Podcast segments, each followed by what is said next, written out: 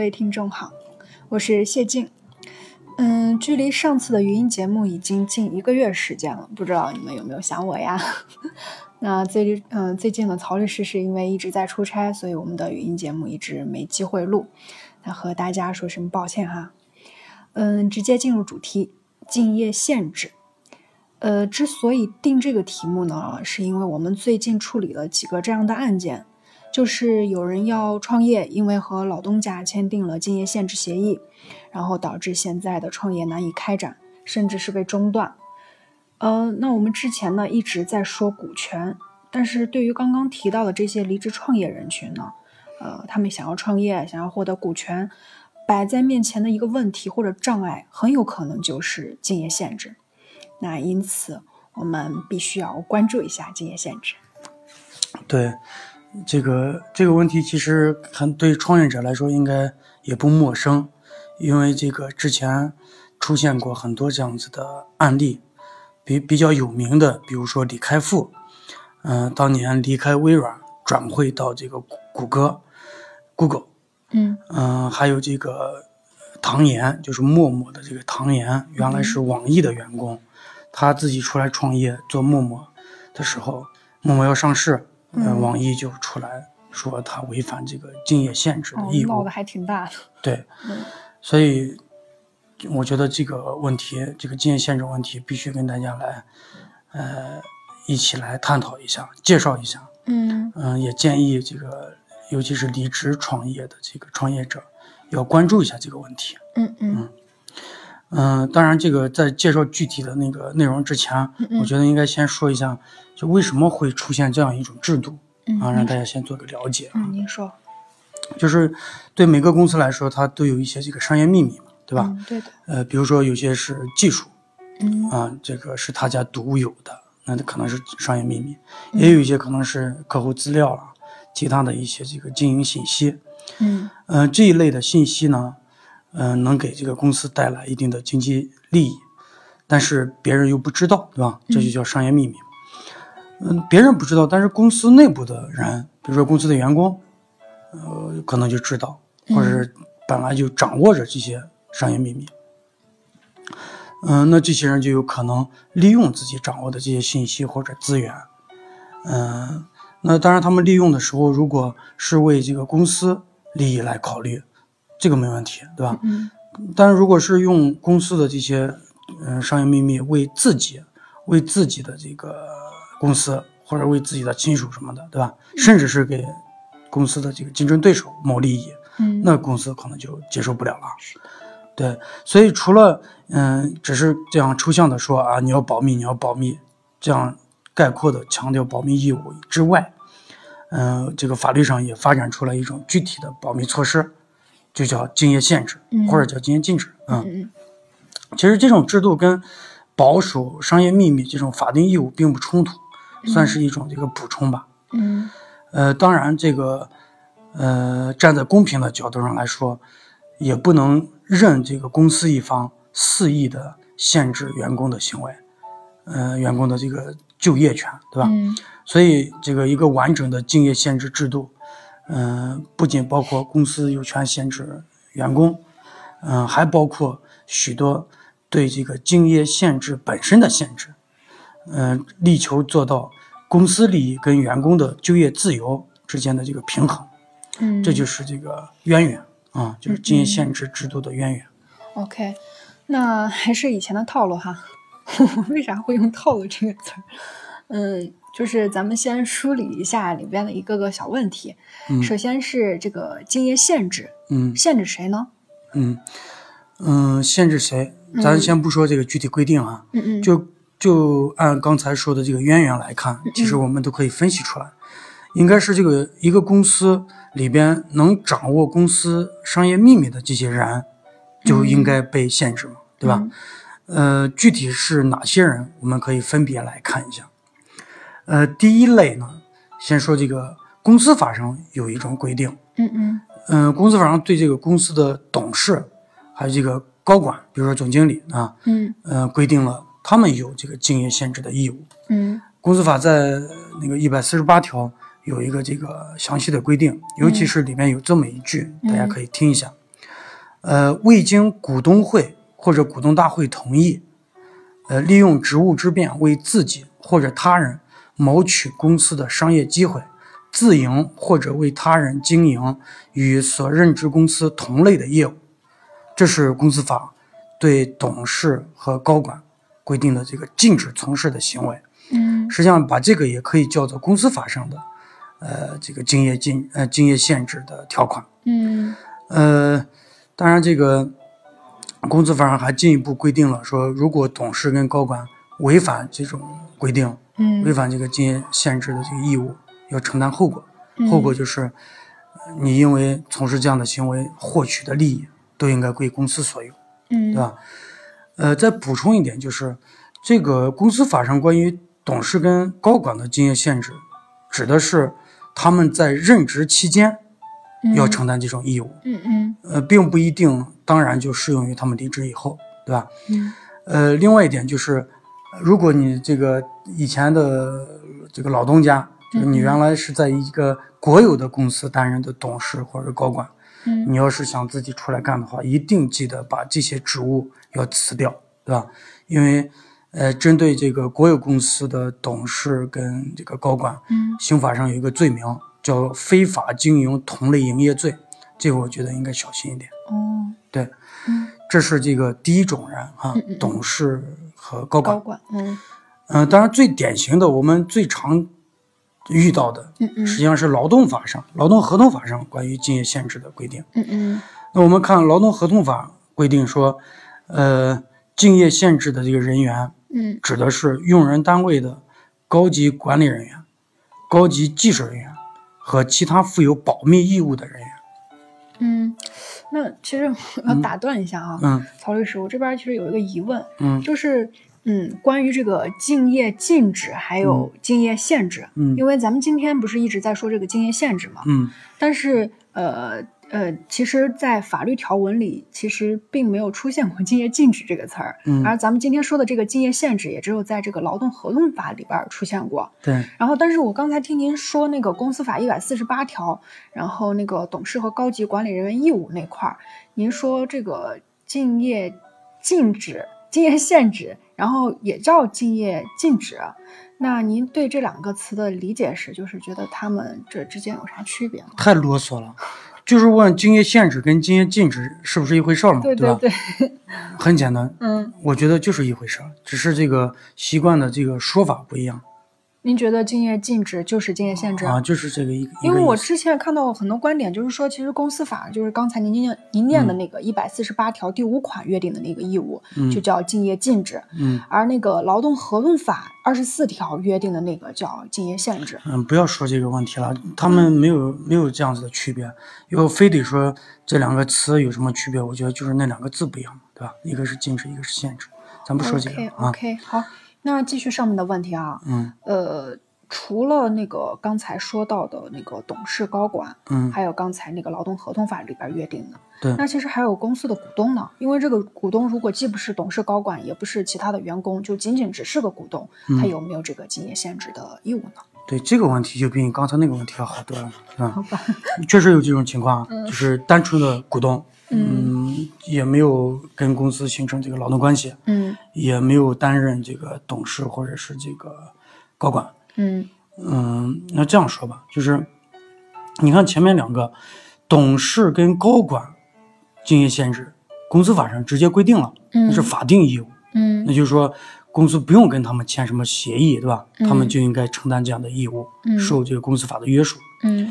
然后第二第二类里面，劳动合同法里面规定的，呃，高级技术人员还有其他负有保密义务的人员，嗯嗯，这些人呢，是不是要承担这个竞业限制的义务？前提是公司跟人家签了这样子的协议，嗯竞业限制协议，对吧？或者说在那个劳动合同或者保密协议里面有这样的条款，嗯只有有签过这样子协议或条款的，人家这些人才负有竞业限制的义务，对吧？嗯这是前面两个。那对这个股东来说，我们查法律发现，这个法律上并没有规定说股东要承担竞业限制的这个义务，嗯是不是？嗯但是我也不认为说你就说股东不用承担了，因为我们不是一直说公司章程很重要嘛？对吧？嗯章程里面有可能就会规定说股东不能从事相同的或者类似的行业，对吧？有可能有这样的规定。嗯如果章程里面有这样子的规定，那我觉得就得按章程来办，股东就得承担竞业限制的义务。有对嗯，OK，嗯，那说完限制谁之后，嗯啊，按照逻辑，咱们应该到限制什么了？对，嗯、就上面那些人如果要承担竞业限制的义务，限制什么？嗯那关于公司法的那个我就不说了，对吧？嗯嗯我们重点还是说劳动法、劳动合同法。嗯劳动合同法里面规定说，这个竞业限制指的是这个员工，嗯、在这个解除或者终止劳动合同以后，嗯与本呃去与本单位生产或者经营同类产品、从事同类业务的有竞争关系的其他单位工作，或者是自己开业，呃生产或者经营同类产品、从事同类业务，对吧？不能去这些，啊是啊，嗯嗯。如果去了就是违反竞竞业限制义务，对吧？呃，当然这个说的比较抽象，对吧？有些公司其实还在那个签协议的时候，他会明确的列举出来，你不能去哪些公司。范围啊，嗯，对对对，就是，呃，这个这个之前好像有过这个，呃，一些公司的那个竞业限制嗯协议曝光过，说里面就直接列举列列举了他的一些，竞争对手名字，哎，对，呃，当然这个呃范围可能列举一堆，对吧？也可能写的很宽泛，嗯嗯对员工来说，我觉得也不用太在意，对吧？嗯嗯因为如果真的打起官司来，呃，也不是完全听公司的，对吧？公司得就这个呃竞所谓的竞争对手是具有竞争关系进行举证，对吧？嗯呃，再一个是要注意，你看刚才那段话里面说，嗯、说的是这个员工在解除或者终止劳动关系以后，对吧？嗯，所以一般讲竞业限制的时候，都指的是离职以后。对，嗯但是你也不能因为这样规定就说呢我在职期间就可以了，当然不是了，对吧？嗯在职期间是当然不能这个泄露这个公司的商业机密，嗯嗯、不能这个兼职了，对吧？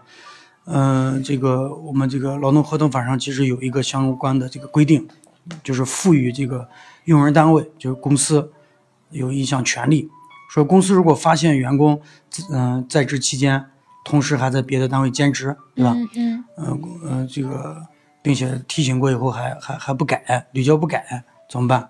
公司就可以要求这个员工这个赔偿，并且，呃，他兼职的那个公司也要因此承担连带赔偿责任。，OK，对，嗯，那呃，接下来应该是这个限制的范围了，嗯，其实刚才都提到一点，对吧？嗯对，呃，经营限制签那个协议的时候，一般都会涉及到这个范围。嗯嗯。经营限制这个范围可以分为这个时间跟这个地域，对吧？两个、两个范围。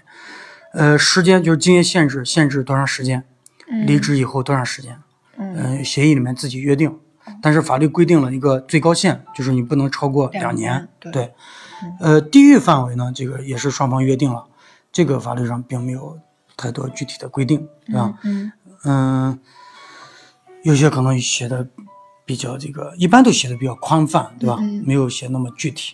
嗯对，那既然存在限制啊，嗯，肯定公司这边多少应该给人家一些相应的补偿嘛，嗯否则离职之后这个正常的生活都很难维持啊。当然啊，因为经营限制对这个公司来说它是受益的，对吧？对，呃，但是对员工来说，他尤其是技术人员，他可能就掌握这个技术，就靠这个技术吃饭，吃饭的，对吧？嗯嗯你现在限制他，比如说限制他两年不能从事这样子类似的工作，嗯那法律规定了，就是如果公司要限制员工，那就怎么样，就得付出一定的对价，对，做、嗯对，就给员工一定的补偿。嗯但是可惜的是，我们现行的这个法律上对补偿多少没有这个具体的标准，只能是在协议里面约定了。嗯对，呃，当然，呃呃，这个这个问题就在司法实践里面造成个困惑，对吧？嗯而且一般公司都很强势嘛，那它规定的可能比较低，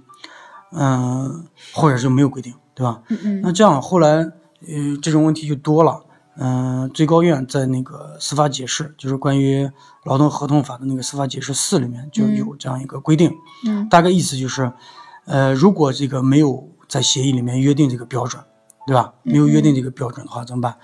就按这个呃劳动合同解除或者终止之前十二个月平均工资的百分之三十按月支付，对吧？嗯、如果有一些这个呃协议虽然约定了，但约定的比较低，嗯其实嗯、司法实践当中也可以参考这一条的这个规定，就是按这个月平均工资的百分之三十这个标准，对吧？嗯嗯但如果月平均工资百分之三十还比这个当地的那个最低工资还要低，一般就会要求说按那个最低工资哦来支付。哦所以这是关于这个补偿啊。嗯嗯。呃，但是 其实啊，平时咱们嗯遇到的，其实更多的不是离职者，然后老老实的领补偿金，嗯其，实大多数的都是他们冒险去试一试。当然了，那那个这里边就存在这种违约责任的问题。对，嗯，因为那个补偿金大多数情况下约定的都都比较比较低，少对对嗯，对都比较嗯低。虽然有一些个别地方可能规定的比较高，对吧？嗯但是那各地也不太一样，我们也不嗯细说了。嗯嗯你刚说这个违约责任的问题，这就是后果嘛，对吧？嗯，对，呃，如果签了这样协议，一般有效的情况下，你要员工或者说这个就呃员工一方他你要遵守这个协议嘛，对吧？嗯人家也给补偿了，对不对？嗯嗯那如果你违反这样的协议会怎么样？其实劳动法上关于这个违约金，就要求员工承担违约金，本来就只有两种情况，对一种是这个服务期，对吧？一种是关于就是关于这个经营限制经。营限制。嗯呃，这个违约金、违约责任到底要承担多少？这个是，嗯，双方协商了，就是在嗯看协议怎么约定的，对吧嗯？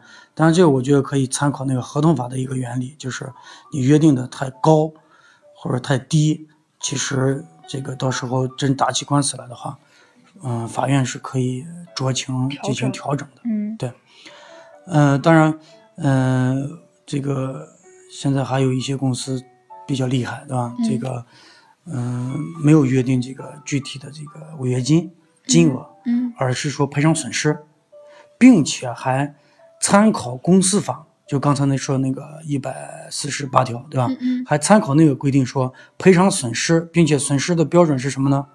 判断标准是什么？就是按员工因为违反竞业限制义务嗯而获取的那个利益，那这个就比较狠了，对吧？如果你是这样自己去创业的，嗯，那这个收入都交给老东家。对啊对啊对啊，这个这这个办法我觉得挺厉害的。如果我是站在老东家这个呃角度上的话，嗯我可能也会建议他这样 签协议，对吧？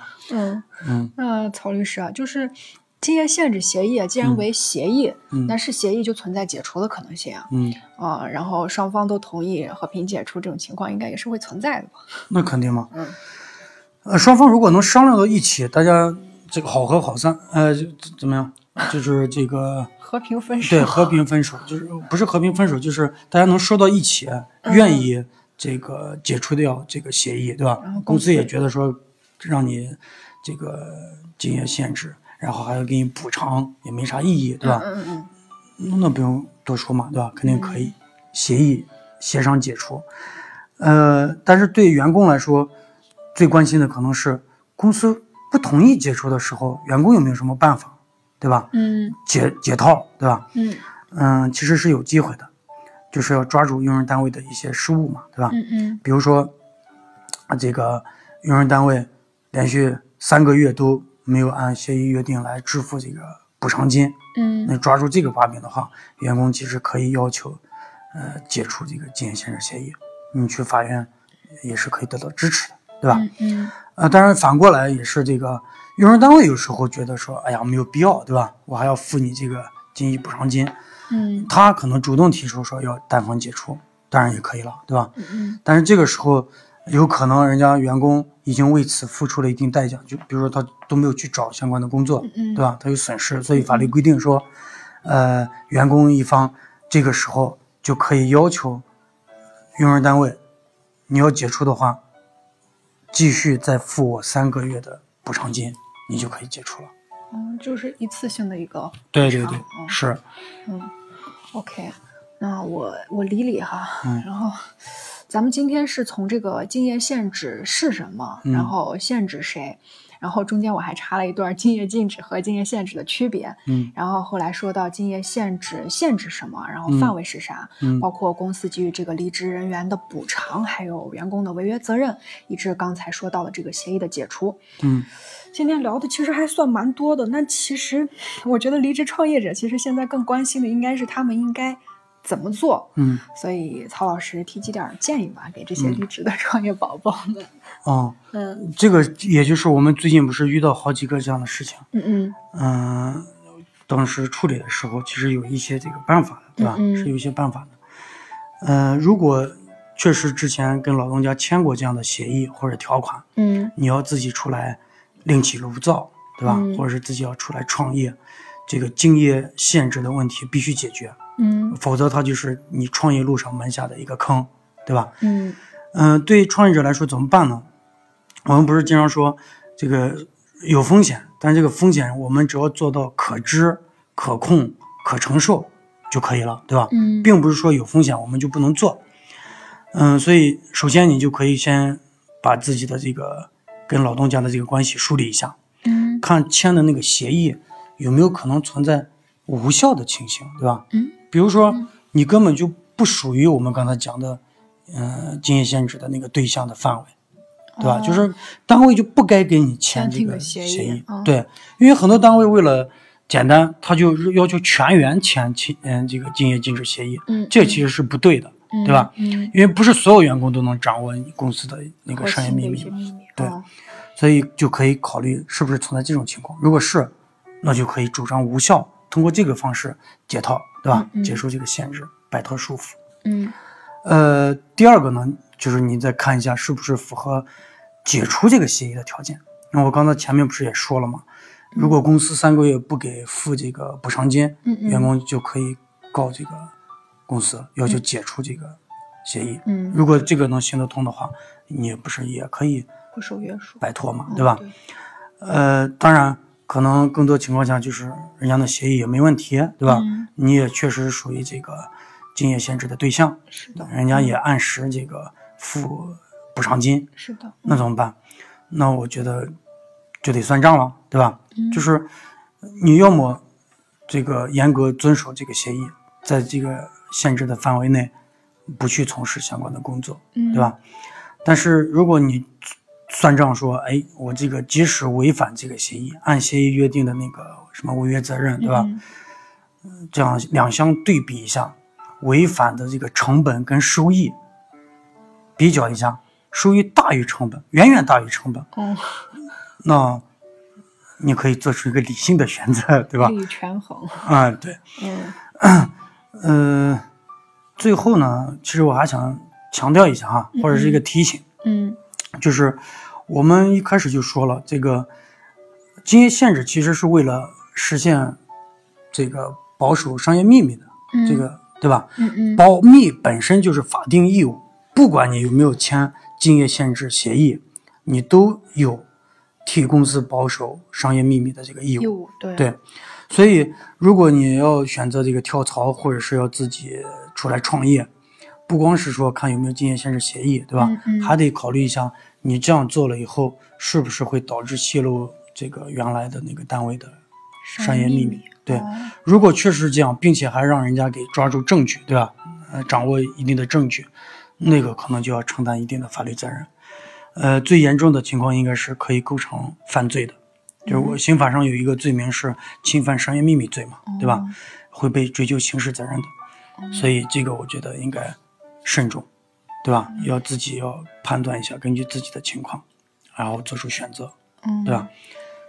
刑法都出来，你这确定是是给人家单位的一个忠告，不是恐吓吗？呃这不是给单位，这是给哦，不这个员员工说对给员工的这一个提醒啊，嗯嗯就是你算账，我刚不是说算账吗？算账的时候要考虑全面了，对吧？嗯不能光算经济账，有可能是，呃，虽然不违反什么竞业限制，但是你嗯直接违反了保守商业秘密的这个法定义务，嗯那也是要遭受一定损失的，对吧？嗯，我 看二十四分，马上二十五分钟，今天聊的好长呀、这不是中间隔的比较久了嘛，对吧？嗯今天就多说一些。